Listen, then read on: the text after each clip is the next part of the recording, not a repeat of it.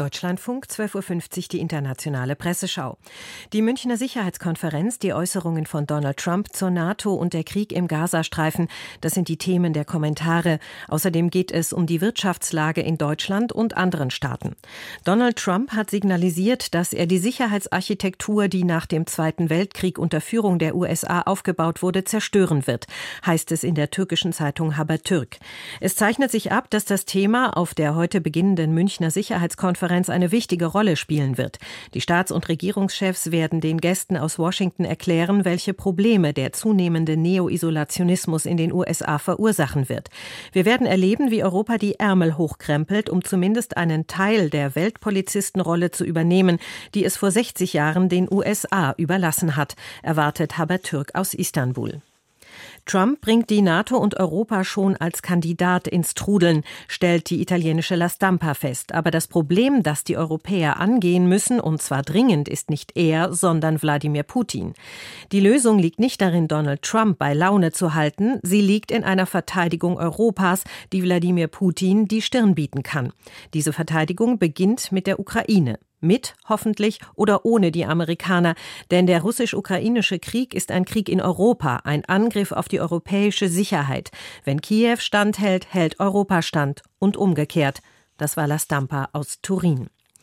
Die norwegische Zeitung Aftenposten führt aus, immer wieder kommt das Thema einer eigenen EU-Verteidigung auf den Tisch. Jetzt bringt die Aussicht auf vier weitere Jahre Trump Bewegung in die Sache. Man will nicht von dem Golfspieler aus Mar-a-Lago abhängig sein.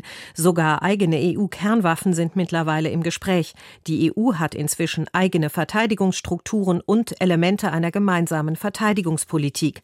Außerdem hat sie mehrfach gezeigt, dass sie sich durchaus einen Ruck geben kann, wenn die Zeit dazu reicht reif ist. Eine Wiederwahl Trumps könnte zum Auslöser werden, aber trotzdem sollte Europa dann nicht den Fehler begehen, die Axt an die NATO anzulegen, warnt Aftenposten aus Oslo. Deutschland wird in diesem Jahr das 2-Prozent-Ziel der NATO einhalten. Dazu schreibt die polnische Czech-Polista Czech-Pospolita. Es scheint, dass die vor zwei Jahren angekündigte Zeitenwende nun an Fahrt gewinnt. Doch Deutschland werden viele Milliarden Euro fehlen, um die Verteidigungsausgaben auf höherem Niveau langfristig aufrechtzuerhalten. Das Problem ist, dass die Mittel aus dem Sondervermögen bis Ende 2027 ausgegeben sein werden.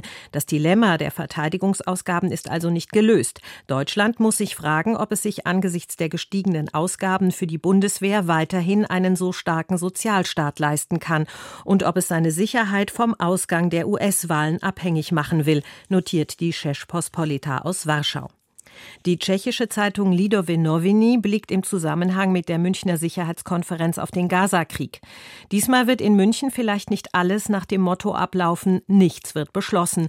Der Krieg im Gazastreifen wird im Fokus stehen. Wird ein Waffenstillstand für Gaza durchgesetzt? Kann die Hamas in Gaza durch eine palästinensische Autonomiebehörde aus dem Westjordanland ersetzt werden? Über diese Fragen wird in München hoffentlich nicht nur diskutiert, sondern es wird auch gehandelt.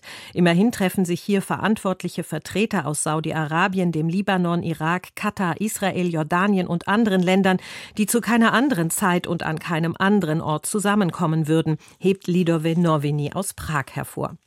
Der Gaza-Krieg ist auch in der Los Angeles Times ein Thema. Die fünf Monate des Tötens und der Zerstörung legen nahe, dass das eigentliche Ziel der israelischen Regierung die Vergeltung ist. Die Kampagne in Gaza geht, wie Präsident Biden sagte, über das Ziel hinaus. Bei der Verteidigung gegen den Terrorismus und der Unterstützung von Verbündeten muss es eine Grenze geben. Israel hat sie wiederholt überschritten. Es ist an der Zeit, dass die USA Nein sagen zur Bewaffnung und Finanzierung der Zerstörung des Gazastreifens und ihre Macht nutzen, um um Israel an den Verhandlungstisch zu bringen, die leidende Bevölkerung des Gazastreifens zu retten und das Gemetzel zu beenden, verlangt die Los Angeles Times. Die palästinensische Zeitung Al-Quds geht auf die von der Hamas festgehaltenen Geiseln ein. Netanyahus Entscheidung, die israelische Delegation nicht zu den Verhandlungen zur Freilassung der Geiseln nach Kairo zurückkehren zu lassen, ist ein weiteres Indiz dafür, dass Israel weiterhin auf militärischen Druck setzt.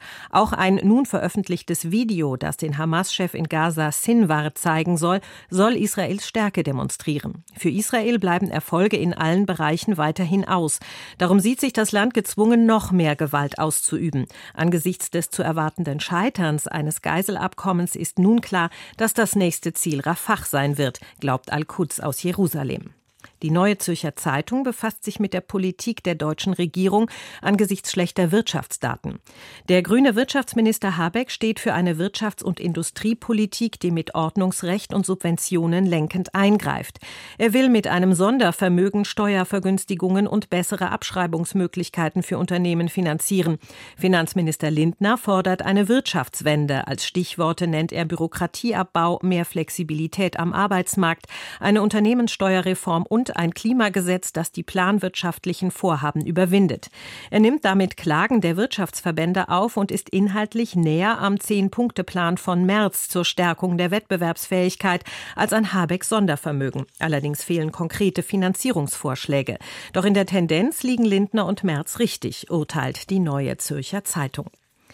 Trotz wirtschaftlicher Probleme ist Deutschland wieder drittgrößte Volkswirtschaft der Welt und hat damit Japan überholt. Die Zeitung Nihon Keisai Shimbun aus Tokio erläutert, der Wechselkurs mit dem schwachen japanischen Yen beeinflusste die Zahlen und es spielt eine große Rolle, dass in Japan die Produktivität im Vergleich zu Deutschland einfach zu niedrig ist.